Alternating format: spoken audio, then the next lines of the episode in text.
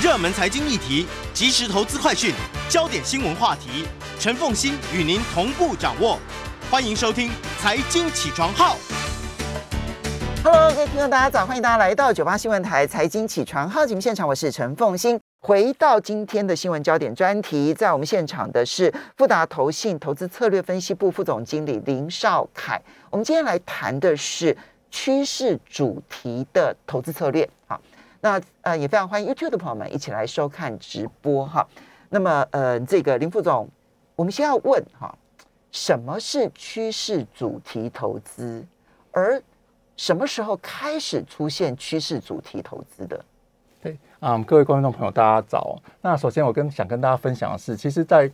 过往其实这段时间，应该各位投资朋友应该特别有感觉，就是在过去的这一个月的时间，包括了美股的一个下跌，那也包括说在联准会的一个政策上面比较多不一样的一个声音出现，也包括说通膨的上扬，可能让很多投资朋友感到非常忧心，不知道说，哎，那接下来投资要怎么走？那其实这些为会出现这些原因，最主要的一个问题点是在于说。投资人、投资的朋友，大部分都会着眼在一些小的经济数字上面去做解读，而忘了说，哎、那其实有一些趋势，其实它是一个十年、二十年、三十年的一个趋势。所以我们会，其实很多投资专家，包括巴菲特也曾经告诉过我们说，哎、要跟投资要跟趋势做朋友。所以趋势主题投资，它最基本的一个想法就是说，哎、我们可以。不需要这么在意一些经济数字，或者是每天报章、杂志、媒体报道说，譬如说像乌克兰的问题，这些地缘政治的问题，而把眼光稍微放长远一点，做比较长远的投资，看说，哎，在未来在十年、二十年、三十年，这个世界会发生什么样的改变？你要看你自己是长期投资者还是短期投资者如果你真的是长期投资者，坦白说，现在很多的财经讯息或者国际上面的波动，它都算是杂音。对，所以其实过往这段时间确实市场上出现相当多的杂音，所以其实我们发现，在三年前，其实市场上就有一个趋势，就是哎，很多的一个投资资金其实做了一个比较相相对长线的一个布局，他不希望在每天去关注这些比较短线上消息面的一些因素，所以他在投资上面来看的话，会做比较长远的布局，而长远的布局它就是一个趋势主题相关的布局，所以我们才发现过去三年之间，根据啊诚信的一个统计，在过去三年之间，整个啊趋势主题投资的一个基金的规模，在过去有三将近三倍的成长，那显示说这个部分三年就三倍哦。对，其实我觉得这个规模成长是一一个观察的要素。那第二个，我觉得比较另外一个有趣的观察是，相对在投资在趋势主题的基金，我们发现它在 COVID-19 相对严重的这段期间，也是两千年、二零二零年初的这段期间，它相对的流出的资金相对也是最少的，所以也代表说，哎，在可以用用这种策略，用这种方式投资的投资人，其实他相对来讲比较不会受到短线因素的一个干扰，就真的选择趋势投资的投资人，他就真心的是要相信他是长期投资。对，而且他是真心看到这样的一个趋势，那相信这样的趋势，那也可以印证出这样的一个趋势。好，那这种所谓的趋势投资到底从什么时候开始出现的？然后最近为什么会变那么夯？对，我觉得其实有两个，就以台湾投资人可能比较熟悉，会有，我觉得个人觉得会有两个时间点。那第一个时间点会是在两千年初，当新兴市场国家开始崛起的时候，其实那时候兴起了一波比较像趋势投资。那其实我从现在往回看，其实它这个趋势投资其实有点像是比较是啊、嗯区域投资的一个概念，就是针对所谓的金砖四国，那针对一些新一些崛起的新兴市场国家去做一些投资的一个配置。嗯，那但是在两千零八年之后，可能大家有印象的话，其实在这一波其实受伤蛮严重的。嗯所以其实，在这样的一个想法，其实稍微沉寂了一阵子。但是在过去三年来看的话，其实我们又看到这样的一个趋势回来，而这样的趋势回来，我觉得个人觉得它其实就不像以往只是单纯的一个。着重在某个产业，或着重在某个区域，或着重在某个国家的投资策略，而是真的锁定说未来十年、二十年、三十年，真正会影响到整个经济走势，甚至是人类未来长远发展的一个趋势。它会有什么样的趋势？那它伴随着什么样的商机？那针对这些商机去做投资跟配置。这样听起来啊，所谓的趋势策略投、趋势主题投资，其实跟过去那种，比如说金砖四国，它其实是一个包装后的一个区域的投资策略，它其实根本不算得上是一个大的一个整个经济发展的趋势，它比较是一个个别地区的主题的这样子的，一它个策略比较像是。单纯的区域主题投资的一个策略。那所以我们可能就会觉得说啊，这这个有点混淆了，我们可能要再更清楚的理解到底区域的这个主题投资，或者是某一个产业它很被看好的这一种投资，跟趋势主题投资这三者其实是有差别的，对对不对？没错。那其实我觉得可以举一个例子说，一样是回答刚刚啊凤青姐提到第一个问题是为什么现在会趋势主题投资会这么重要，而且会这么受到重视？其实有一个趋趋势，大家可以去稍微观察一下，就是其实，在过往一段期间，很多大型的企业，其实在经过多角化经营之后，其实每一个企业其实很难被单一的被归类在某一个产业区块。其实像很明显，像譬如说像啊、迪士尼，其实迪士尼以往是属于就是非啊消费性产业，嗯，但是其实迪士尼现在已经被归类到通讯业里面。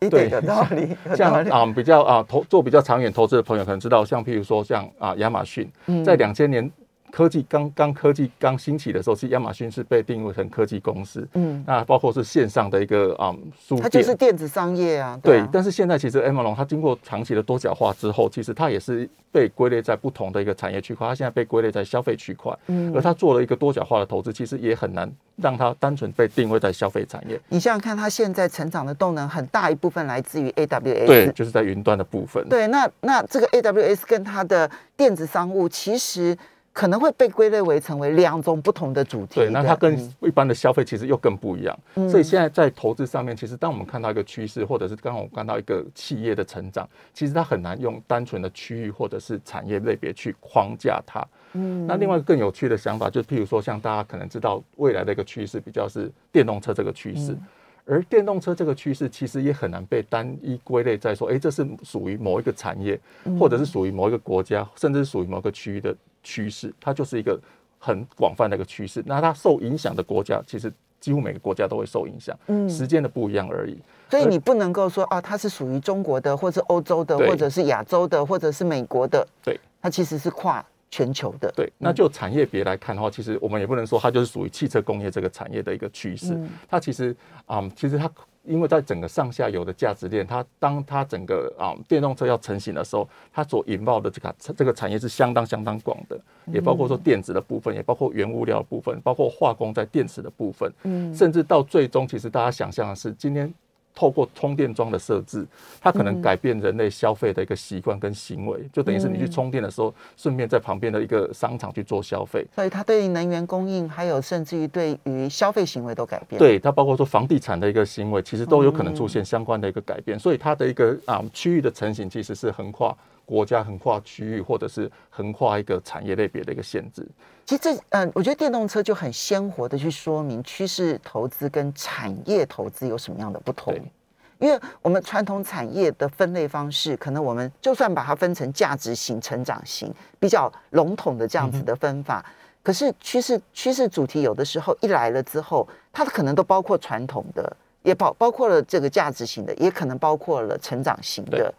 那么，嗯，电动车如果你去分析它里面相关的产业的话，也许传统的汽车工业如果它没有跟上脚步，反而是受害的。对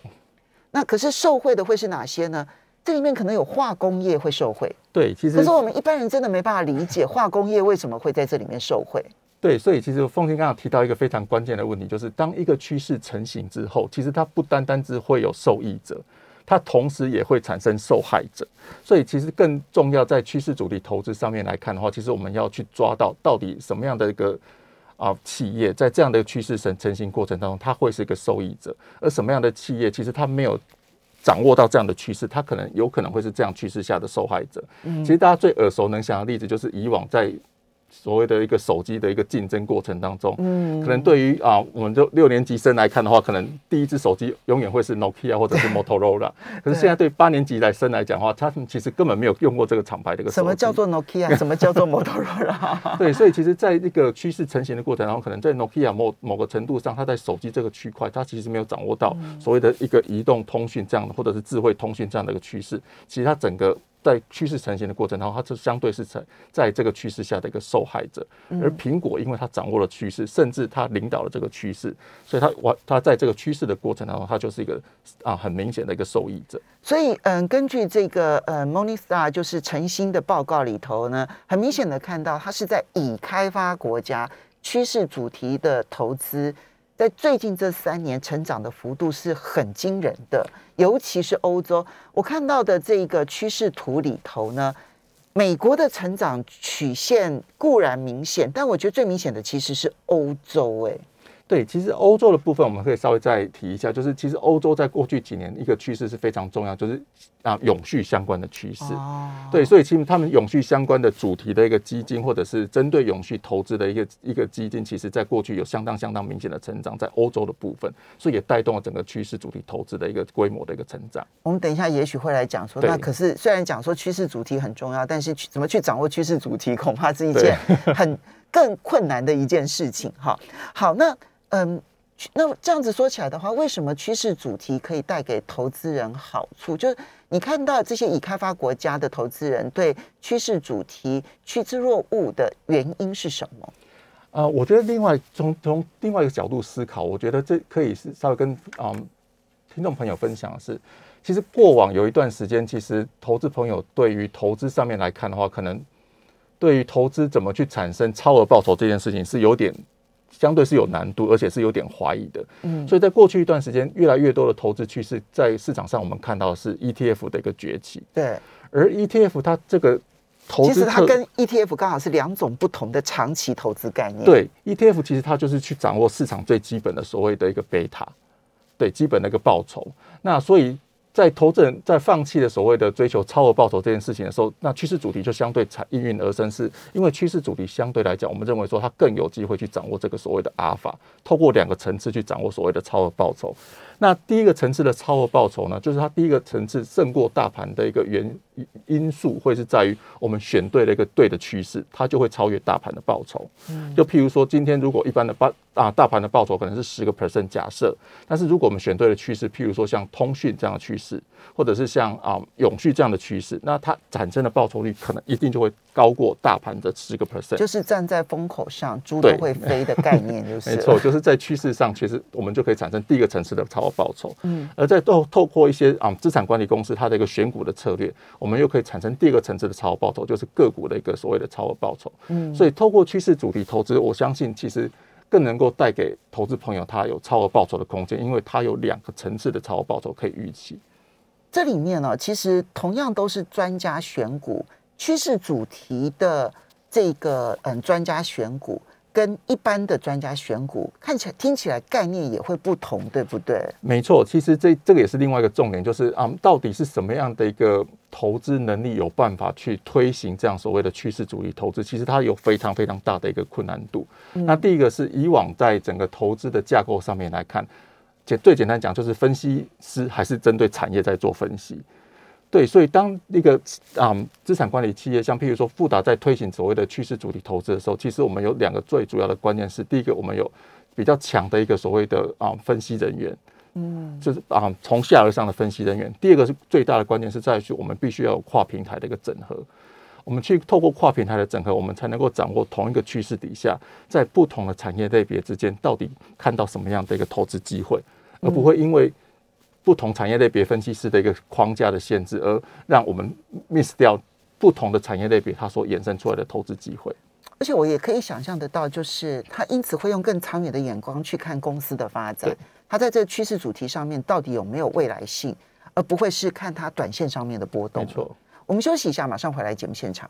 欢迎大家回到九八新闻台财经起床号节目现场，我是陈凤欣。今天呢，来为大家解析趋势投主题投资策略。哈，在我们现场的是富达投信的嗯投资策略分析部副总经理林少凯，非常欢迎 YouTube 的朋友们一起来收看直播。好，所以呢，少凯，你刚刚提到的是过去这几年其实出现了两种完全不同的长期长期投资思维。就请注意哦，这些都是属于长期投资思维。如果短期投资的话，那那整个思维都是不一样的。嗯对，那这种长期投资思维当中，第一种是 ETF 啊，就完全跟指数型挂钩的哈，而不是其他衍生出来的 ETF。在这边也要跟大家说明清楚。好，指数型的这一种投资呢，它就是要追求的就是我跟着经济成长而成长，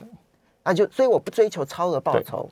只要股市涨了，它有呃一定的涨幅，我就赚一定的涨幅就好了。对啊，这种长期投资，其实很多的投资专家也都非常的建议，巴菲特也非常鼓励这样的投资。但还有另外一个趋势，你像过去三年这种的投资资金呢，成长了三倍，也很惊人，就是叫做趋势主题。那这种趋势主题，它就更积极。我如果看对了趋势，我希望能够借由两种方式来赚到超额报酬。一种就是趋势要比一般经济涨得更多，对。然后第二个是专家呢，他可以在选择相关公司的时候，比一般人他更有能力去看长期的表现，因此他有更好的价值型的长期投资的没错能力。对，所以用这两种方式去赚超额报酬。对嗯它有点就等于是我们可以提供投资人两个层次的超额报酬。那其实也就是刚凤欣其实讲到重点，其实它没有绝对的对错，它都是一个长期投资的一个策略。嗯所以当一个投资朋友如果他手上已经有相当多所谓 ETF 或者是只是指数型的一个投资配置的话，那或许他可以去思考说，诶，他相信在未来长远的时间来看的话，有什么样的趋势是啊整体经济来讲。啊，成长的过动能其实比整体经济来的高，那去配置这样的趋势主力投资的策略，那相信对他长期的一个报酬来讲也非常会有贡献。所以现在对于趋势主题特别看好的一个很重要原因，其实就是因为过去我们其实用很多种分类方式，都发现到这种分类方式的投资，其实第一它没有看到真正的长远，然后第二个是现在的分类其实都不太可能真正的分类好了。对。对，所以其实我们在看趋势主题投资的话，那第很多哦，投资朋友也会问说，哎，那到底什么是趋势投资？那我到底看到什么样的主题？那所以其实我这边其实也想啊，我们跟凤欣稍微聊一下，就其实我们很多投资朋友会搞错，就是趋势跟时事，那主题跟话题这件事情。哎，对。什么叫对？没错，时事跟话题。因为其实很多投资朋友还是会比较去受到说媒体啊每天的报章杂志媒体的一个消息面的一个影响，而去根据根据这个消息面上面的报道去做投资的一个判断。但是趋势主题投资会希望投资朋友去跳脱这样的一个一个杂音的一个干扰，去看比较长期的趋势。那到底什么样是比较长期的趋势？其实富达其实在过往这一段时间经过比较长时间的研究，其实我们有归纳出四个不同的大趋势。我们在讲四个不同的大趋势之前，我们是不是可以先讲什么是话题？我举个例来讲哈，比如说元宇宙，它是趋势还是话题？NTF 它是趋势还是话题？嗯，其实我。应该讲它不应该讲它不会是很明确的一条线。元宇宙它是趋势里面的某一个环节，但是它不是一个趋势。所以元宇宙其实我个人觉得，其实讲简单一点去形容元宇宙的概念，它就是网络浏览的三 D 化。嗯，所以在这个过程当中，其实跟我们一般的所谓的通讯的行为，跟我们浏览的行为，其实并没有造成绝对的一个改变。嗯，而是它透过不同的一个界面，譬如说透过啊 VR 的一个视讯，那在对。远方的一个视啊资讯提供人，透过不同三 D 的一个影像的传输，让我们在整个浏览的过程当中去体验到三 D 的这个浏览的过程。但是在网络消啊浏览的行为上，并没有出现目前，或者是网络消费的行为上面，目前还没有出现很绝对的一个改变。所以它是一个大的通讯时代的其中的一个环节，它是必然发生的环节，并不是呃，并不是一个。可以作为趋势主题的一个投资项目，它不会带领出另外一个完完完全全不同的一个趋势。对，它还是在在一个通讯大趋势底下所衍生出来的一个应用上面的一个商机。那很多人可能也会问说，那如果做趋势主题投资，那就不需要关心俄罗斯跟乌克兰的事情了吗？那就不需要关心中美贸易战争了吗？嗯，所以其实还是会回到在大趋势底下，其实。大趋势虽然说我们目前往后看，可能未来十年、二十年、三十年的大趋势，但是在过程当中，其实我们还是不断的必须要去检视。所以在大趋势，我可以稍微聊一下，就是我们目前来讲，譬如说第一个看到的大趋势是所谓的未来都市化。嗯，那这个为什么我们认为说未来三十年是未来都市化？那跟以往大家可能提到就是都市化概念有什么不同？我们认为说过去确实到都市化这个过程是一个趋势，但是从二零二零年我们再往后看的话，它不会再只是单纯的都市化。因为以往的都市化可能看的就是，啊，建筑的一个增加啊，造桥铺路，对，那可能是一些基础建设的一个投资的概念。可是未来的都市化在往后走的过程当中，其实不仅仅是都市的一个生成或者是人口的移动，它更包含了，比如说我们怎么让都市更永续的发展，以及在都市的一个架构的过程当中，怎么让人们生活更便利。那这就是啊，牵扯到所谓的这个通讯。的一个相关的一个基础建设的一个配置。好，所以呢，其实你刚刚举这个例子，就是你们所锁定的这个未来趋势主题投资的四大项目其中的一个。那我们也许就可以进入，就是说你们所选择出来的那个趋势主题呢，然后让大家去理解它到底跟我们现在日常生活当中很热门的一些时事话题为什么会有区别。比如说，你讲说未来都市化这一件事情，你就可以想象得到，不管中美贸易是如何的变化，中美如何的竞争，俄罗斯跟乌克兰的情势如何的变化。这个未来都市化都不会改变。对，就是我们不管他们怎么炒，我们对于手机的养依赖只会越来越多。嗯，那我们对于通讯资讯的需求只会越来越多。嗯，那我们对于永续的追求只会越来越多。这个不会受到短线上费的升不升息，其实并不会影响到我们这个行为的进程的改变。那通膨或许也会影响短线上我们在消费行行为行为上面的一些调整。但是对于未来十年、二十年、三十年的消费行为跟消费习惯，其实它只是一个。比较小的一个影响的一个一个杂音而已，甚至于像疫情啊，其实很多人都认为疫情当然改变我们，好像改变了我们很多，但对于很多趋势专家来讲，都会觉得疫情其实只是加速了这个趋势，而并不是改变它的趋势方向，对。对不对？哈，那我们就来提一下，你们判断，哎，我们刚刚讲趋势主题，它也是一个很长的一种投资嘛，它的，我觉得它的。它的困难度就是，我真的有这个远见可以看得到这么远的趋势未来吗？未来二十年、未来三十年吗？你们挑选的四大趋势，我们来跟分享一下。对，那第一个就刚刚提到，就未来都市化。那当然，我觉得这个最大的架构就是，嗯，可能在投资上，大家讲常常讲的就是长线保护短线。所以，当我们对未来三十年的长远的趋势是有信心的话，那在长远的趋势底下去做。主题的一个筛选，其实相对来讲，我们也会相对比较有信心。所以，你的未来都市化是一个什么样子的一个 view，一个什么样的远景？对，其实就以电影，我觉得可以可以回，大家可以回想一下一些电影的场景，可能譬如说像嗯《关键报告》这这部电影里面，其实很多 Tom Cruise 在过程当中很多的一个。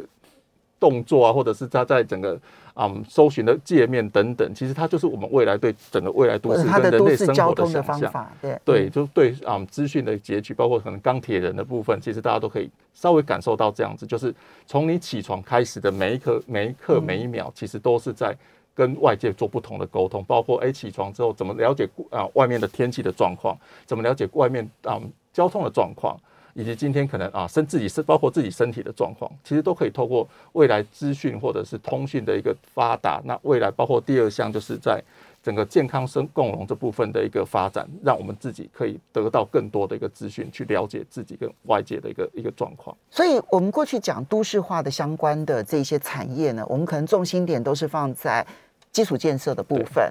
放在这一些嗯，建商啦、营造业啦，哈，因为你就会盖更多更多的房子，然后铺更多的路，然后造更多的桥，然后很多的一些地下管线啦，什么等等，这是过去都市化里头我们的概念当中最主要的产业类别。但未来都市化这件事情，听起来它就会跟人工智慧啦，对，可能跟机器人的技术啦，跟网络通讯啦，会跟这一些相关了，对。对，所以在这样的一个甚至电动车对这样的想象情况底下，其实回到刚刚重点就是，我们就不用太去担心到底今天到报纸上到底又又多了哪些头条新闻是跟啊美国相关，可能跟乌克兰相关的一个俄罗斯相关的一个新闻。嗯，对。好，那你刚刚提到了第二部分跟健康共荣有关，对，就是健康与共荣。其实这个部分，其实在以往来看的话，可能我们提到的会是以往的趋势，我们讲的可能是啊。老龄高啊，老人化、老高龄化这个这个趋势，或者是生物医疗，对，其实生物医疗也是一个很长期的趋势。对，但是从现在开始，我们看到所谓健康与共荣，就是其实大家在这段疫情里面，其实可也可以感受到，可能我们未来对健康的追求，其实我们对未来健康的追求，其实不单纯只是生病了要医好，而是说我们在包括在健康的状况底情况底下，怎么去维持我们本身的一个健康，这个其实会比未来。比过去在追求啊怎么去治疗疾病还来的重要，就是对亚健康的人，对，那么这一些人如何的让他回到健康，而不纯粹是让亚健康的人进入到了必须医疗的时候才去面对他。对，那包括说，其实我们一般人其实可能一般人以往我们来平常的时候，其实不会接触到所谓相关医疗的这个咨询的服务。但是未来来看的话，我们对于健康的追求，可能一般人在平常的生日常生活过程当中，他就必须去去了解到自己身体的状况，那包括让变自己变得更健康，变得变得更美，那包括也心态、心灵上面的一个成长跟健康。尤其是在疫情的状况情况底下，其实相对来讲，对大家的精神压力或生活压力都显得格外的大。在这样的前提情况底下，这样的趋势其实相关的一个产业链，我们相信它未来来讲也是一个不可忽视的一个趋势。好，所以这是第二个部分。第三个部分，第三个部分其实刚刚有带到，就是永续这个趋势。那这个趋势其实我觉得会更明确是，啊、我们目前来讲已经到了一个所谓的说啊。危机存亡的关头，其实都不为过。就是我们目前来讲，大家在过往一段时间，包括去年，可能也看到很多新闻，就是一些极端气候的产生。那包括说，呃因为啊、碳排放的一个持续的增加，那在这个过程当中，我们对环境的伤害造成了一些地球上面来讲一个一个显著的影响。所以现在其实各国政府已经有一个共识，是减碳是未来我们一定要走的路。所以在这样的长期大趋势底下，未来三十年，其实我们相信永续相关的议题跟投资，其实它相对来讲也是一个相相对来讲可长可久的趋势。嗯，最关键的点，我觉得有一句话讲得很好，就是人类从工业革命以来，已经花了三百年去污染这个地球，但是在二零五零年过程当中，我们只剩下三十年的时间去扭转这一切。所以在这三十年之间，我们可以投入的资金、可以投入的技术，我相信来讲是非常非常显著的。嗯，我们要稍微休息一下。其实去年我觉得也有一个很重要的一个 COP twenty six，过去很少要有期待，但这一次看起来金融圈影响。欢迎大家回到九八新闻台财经起床号节目现场，我是陈凤欣。在我们现场的是富达投信投资策略分析部副总经理林少凯，也非常欢迎 YouTube 的朋友们一起来收看直播。好，所以刚刚林副总你提到的这一个富达挑选出来的四四大结构性的成长的一个方向，一个未来都市都市化，一个健康与共荣，还有一个永续生活。对，第四项呢？第四项就是新经济秩序。嗯那其实过往这部分谈的可能就是刚刚提到一个所谓的新兴市场国家的崛起、金砖四国的崛起，或者是甚至是中国的崛起。但是在未来，我们看到其实会是在整个全球化在目前到了一个顶点之后，因为疫情的影响，到底会不会结束这个全球化？而如果这个全球化的趋势相对来讲比较放缓之后，到底每个国家、每甚至每个区域在经济成长的形成型的过程当中，他们可以扮演什么样的角色？重新定位。对，它其实会是在一个重新洗牌的过程。那根据譬如说，啊、以不同的趋势来讲的话，譬如说啊。欧洲它就是领导在永续这个趋势，而在美国跟中国其实就是在未来通讯这个趋势上面来讲去做竞争。对，所以在不同的一个趋势成型的过程当中，我们必须也要关心到这个新经济秩序的成型的过程，它会带领什么样的趋势出现？这是结构性成长的一个方向。但是你们实际上面挑选的趋势的投资主题，那么就分其他部分了。你们把它总刮起来，一个叫做未来通讯主题，一个叫做嗯嗯智慧医疗疗主题对，还有一个就是永续投资，对。就这三种。对，其实应该是说，在这四大区块里面，其实背后隐含了非常非常多的主题可以去做投资。那我这边另外再强调一点，就是这四个大趋势它不是互相排斥的，嗯，所以我们不是说选择了未来都市化，我们就必须放弃其他，而是说很多。趋势下的一个投资机会，其实它是环环相扣的。那举未来通讯来讲好了，未来通讯这个主题来看的话，它其实环扣的就是第一个未来都市化，就刚刚提到在都市化的过程当中，它就很多五 G 的基本的建设，甚至未来六 G 的一个基础的一个建设。对，那第二个是在健康与共融的部分，就是在未来的都市成型的过程当中，医疗它必须扮演的行为，包括远距的医疗，包括的一些健康的监控等等，它都会是在整个啊、未来通讯这个架构里面。你就想象未来都市人他在健康共融这件事情上面可能会做哪一些科技化的发展？对，嗯那第三个就是永续生活。那当然，科技或者是通讯它的成型，相对来讲也对减碳排放有相当相当的一个减少，包括云端的一个一个伺服器的一个产生等等。那在新经济秩序更明显，就是其实在中美贸易战的过程当中，其实我们看到就是他们对五 G 等于是为了科技的一个战争，对于五 G 规格这个这个战争。所以其实，在过程当中，我们就是可以掌同时掌握这四个趋势。所以你是把这个四个趋势融合起来，然后在未来通讯这个主题当中，这四个趋势你们都要挑选进来。对，嗯对，那在一样在未来通讯这个过程当中，其实我们就会着眼到不同的一个次主题，就是到啊、未来通讯在成型的过程当中，其实它就会有新的技术的发行，嗯会有新的网络的一个成型，那最后就是一个新的应用的发行。嗯那其实可以再跟啊投资朋友分享，就是其实我们在看趋势这件事情的话，除了找对趋势之外，其实在趋势底下，我们又可以去看到有第一波的趋势的受益者，第二波趋势的受益者，跟第三波趋势的受益者。是指公司吗？啊、受益者的意思是？对，就是在不同的阶段，它可以产生不同的受益者。我这边举一个比较简单的例子，譬譬如说，这样最早美国火车工业在成型的时候，第一波受益者一定是制造火车头的这些公司，对。大型的这个工工业公司，这是第一波的受益者。那第二波的受益者会是谁？第二波的受益者就是啊铺铁轨的这些公司，嗯，以及铁轨旁边的一些可能房地产的。产对。嗯。可是重点是在第三波的受益者，第三波物流通的人，对，像譬如说在可口可乐，它可能是在整个啊美国在啊火车过啊成型的过程当中，它是最终的受益者，因为它的产品可可以更容易的去流通到美国各地，然后让各个消费者去做使用。那所以其实我们在看趋势的时候，其实也可以去区分说，哎，这是趋势里面的第一波受益者、